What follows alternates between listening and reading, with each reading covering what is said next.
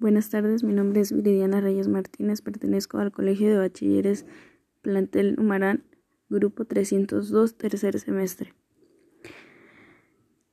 Y si bien vengo a hablar sobre contabilidad. La contabilidad se remonta desde tiempos muy antiguos cuando el hombre se ve obligado a llevar registros y controles de sus propiedades porque su memoria no bastaba para guardar la información requerida. Se ha demostrado a través de diversos historiadores que en épocas como la egipcia o romana se empleaban técnicas contables que se derivaban del intercambio comercial. El inicio de la literatura contable queda circunscrito a la obra del franciscano Fray Luca Pancioli en 1494, titulado La suma aritmética, geometría proportioni, en donde se considera el concepto de partida doble por primera vez.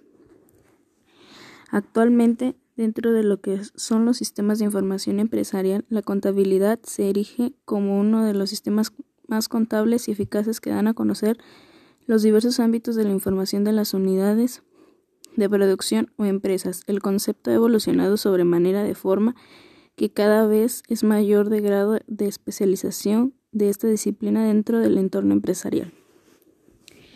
Evolución de la contabilidad.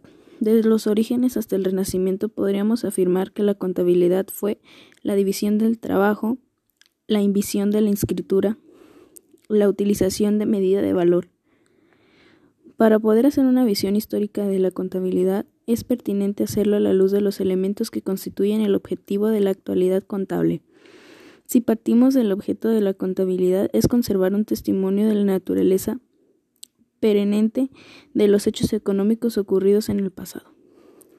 Para el año 6000 a.C. se contaba ya con los elementos necesarios o indispensables para conceptuar la existencia de una actividad contable, ya que el hombre había formado inicialmente como cazadores, posteriormente como agricultores y pastores, y se ha dado ya inicio a la escritura y a los números, elementos necesarios para la actividad contable. Se tiene como el antecedente más remoto una tablilla de barro de origen sumerio en Mesopotamia, datada cerca del 6000 a.C. Respecto a Egipto, es común ver a los jeroglíficos, a las escribas, los cuales representan ciertamente a los contadores de aquella época, realzando su labor contable.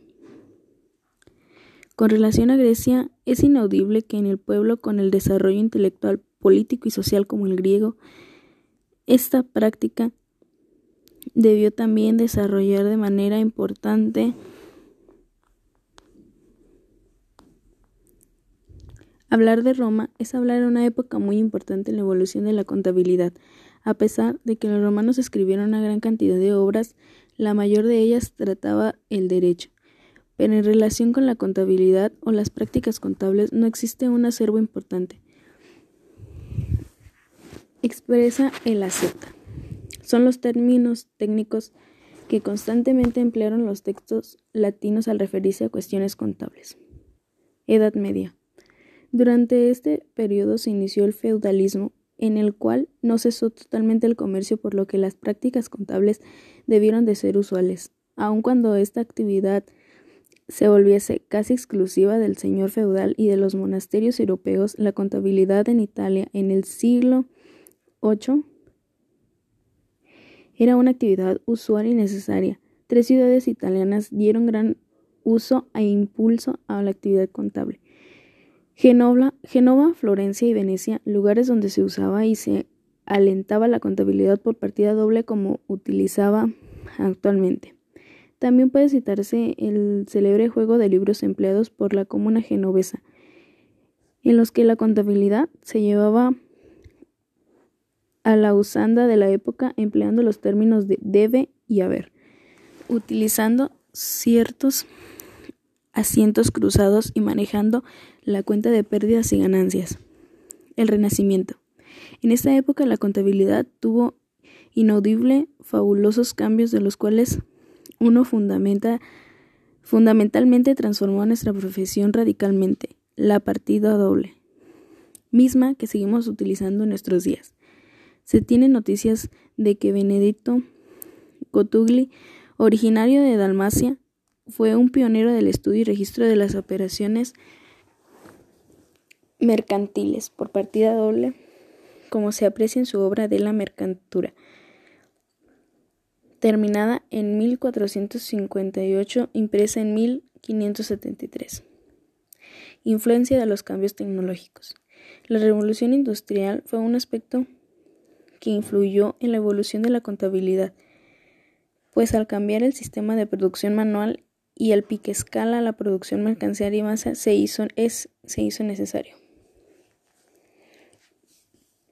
Aún veo que hay profesionales que se resisten a la idea de que las NIF son la normatividad obligatoria, aunque dicha obligación no emana de las leyes y reglamentos. Observé una postura, digamos, interesante que me permitió compartir. Características de la NIF. Su uso es exclusivo para la presentación de estados financieros, no para regular la contabilidad de los particulares. Al respecto, me gustaría compartir con ustedes, amables lectores, algunos de mis apuntes respecto a, respecto a esta posición. En el fondo, busca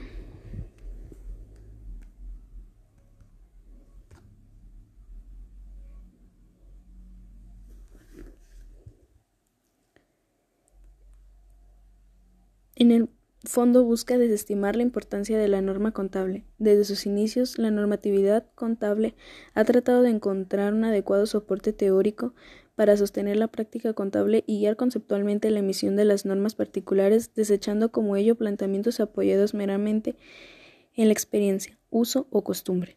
El Consejo Mexicano de las Normas de Información Financiera ha establecido como prioridad alcanzar el objetivo antes comentado revisando los conceptos teóricos contenidos en el marco conceptual mexicano para adecuarlo al entorno actual en el que se dirige la normatividad a nivel internacional con el fin de alcanzar la trascendente convergencia internacional. La NIF A1, estructura de las normas de información financiera, constituye la primera fase en el establecimiento de dicho soporte, en el cual se representa un marco integral de conceptos básicos estructurado en forma lógica y deductiva, el cual tiene como objetivo esencial dotar de sustento racional a las normas de información financiera, NIF.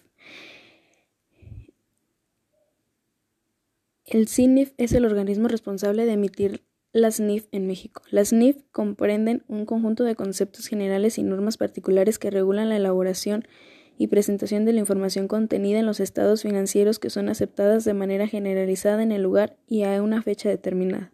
Su aceptación surge de un proceso formal de auscultación realizado por el CINIF, abierto a la observación y participación activa de todos los interesados de información financiera. La importancia de las NIF radica en que estructuran la teoría contable estableciendo los límites y condiciones de operación del sistema contable. Sirven de marco regulador para la emisión de los estados financieros, haciendo más, haciendo más eficiente el proceso de elaboración y presentación de la información financiera sobre las entidades económicas, evitando o reduciendo con ello en lo posible las discrepancias de criterio que pueden resultar en diferentes sustanciales en los datos que muestran los estados financieros. Lo anteriormente transcrito forma parte de la NIF A1 en sus párrafos IN 1, IN 3, IN 4 e IN 5. Ahora repasemos la definición de contabilidad. La contabilidad es una técnica que se utiliza para un registro de las operaciones que afectan económicamente a una entidad y que produce sistemática y estructuralmente información financiera. Las operaciones que afectan económicamente a una entidad incluyen transacciones, transformaciones internas y otros eventos. Como podemos observar, a la definición el propósito de la contabilidad es información financiera, pero ¿qué debemos entender por este concepto? El párrafo 4 de la NIF A1 nos establece lo siguiente. La información financiera que emana la contabilidad es cuantitativa, expresa en las unidades monetarias y, y, descriptiva que muestra la posición de desempeño financiero de una entidad y cuyo objetivo esencial es de ser útil usuario general en la toma de las decisiones económicas. Su manifestación fundamental son los estados financieros. Se enfoca esencialmente en proveer información que permite evaluar el desenvolvimiento de la entidad, así como proporcionar elementos de juicio para estimar el comportamiento futuro de los flujos de efectivo, entre otros aspectos. De tal suerte para generar información financiera de conformidad con las NIF, el, propio registro de las transacciones, transformaciones internas y otros eventos deben ser necesariamente registradas con base en las NIF. ¿O será acaso que cada quien haga su contabilidad con libertad de hacerlo o su criterio dado que son los obligatorios mandarlas al SAT y ya posteriormente recomponerla para hacer estados financieros con base en las NIF? Suena un tanto cuanto complicado, como para aceptar la información de que las NIF no regulan la contabilidad de los particulares. La norma contable busca un propósito final, generar información acorde a la realidad del negocio en cada entidad con el propósito de evaluar su desempeño, rentabilidad, liquidez, solvencia y en las palabras sencillas, si el negocio es negocio realmente, si se administra adecuadamente y ahora con la fuerte revisión por parte de autoridad si las transacciones realizadas en el fondo tienen una razón de negocios o solamente se hace con el fin de tener más deducciones o vender facturas. La norma contable es una excelente herramienta para entender el negocio, para administrarlo y para cuantificar las obligaciones fiscales, por lo cual, desde mi particular punto de vista, la pena, vale la pena conocerlas, entenderlas y aplicarlas más allá de solo quedarnos en que legalmente no son obligatorias. Según la NIF 1, la contabilidad se define como la técnica que se utiliza para el registro de operaciones y que afectan económicamente y que produce sistemática y estructuralmente información financiera. Es importante destacar que las operaciones que afectan económicamente a una entidad incluyen las transacciones, transformaciones internas y otros eventos. Asimismo, señala que la información financiera que emana de la contabilidad es información cuantitativa expresada en unidades monetarias y descriptiva que muestra la posición y de empeño financiero entidad y cuyo objetivo esencial es ser útil al usuario general toma de decisiones económicas. Su, su manifestación fundamentalmente son los estados financieros. Se enfoca esencialmente en proveer información que permite evaluar el desenvolvimiento de la entidad, así como proporcionar elementos de juicio para estimar el comportamiento futuro de los flujos de efectivo, entre otros aspectos. La multiplicidad de diferentes participantes en la actividad económica y diversidad entre intereses que determinan que la información financiera sea de uso y aplicable general. Por lo tanto, debe ser útil para los diferentes interesados. Por lo anterior, las NIF sirven como base para las entidades elaboren información financiera que satisfaga las necesidades de una gran variedad de usuarios. Disposiciones legales sobre la obligatoriedad de la contabilidad. Existen disposiciones legales que obligan a las entidades a llevar adecuados sistemas de contabilidad. Lo establecido por el Código Fiscal de la Federación y su reglamento, y la Ley de Impuestos sobre la Renta, la Ley de Impuesto al Valor Agradado y el Código de Comercio, Código Fiscal de la Federación. El artículo 24 señala que las personas que, de acuerdo con las disposiciones fiscales, estén obligadas a llevar contabilidad deberán observar las siguientes reglas llevarán los sistemas y registros contables que señale de este código. Artículo 26 del Código Fiscal de la Federación. Los sistemas y registros deberán llevarse por los contribuyentes con instrumentos, recursos, etc. que convengan identificar cada operación, identificar documentación comprobatoria, relacionar cada operación, formular los dos de posición financiera, relacionar los EDOS de posición financiera, asegurar que el registro total de operaciones, identificar contribuciones que se deban cancelar o devolver devoluciones o descuentos, etc. Comprobar el cumplimiento de requisitos. Artículo 28, fracción 2. Los asientos en la contabilidad serán analíticos y deberán efectuar dentro de los dos meses siguientes a la fecha que se realizan las actividades. Deberán las contabilidades a su domicilio podrá llevarse en lugar distinto cuando se cumpla con los requisitos del Código Fiscal de la Federación. Ley de Impuestos sobre la Renta. La ley del ISR establece el primer término de las posiciones preliminares aplicables en rasgos generales en materia de dicho impuesto y fija los tratamientos que corresponden a las personas morales, empresas y personas fiscales. Dentro del régimen propio de las personas morales establece distinto tratamiento en cuanto a los causas mayores y otro a los causantes menores, por lo que respecta el, el impuesto que se aplica a las personas físicas que distingue entre ingresos producidos por el trabajo e ingresos.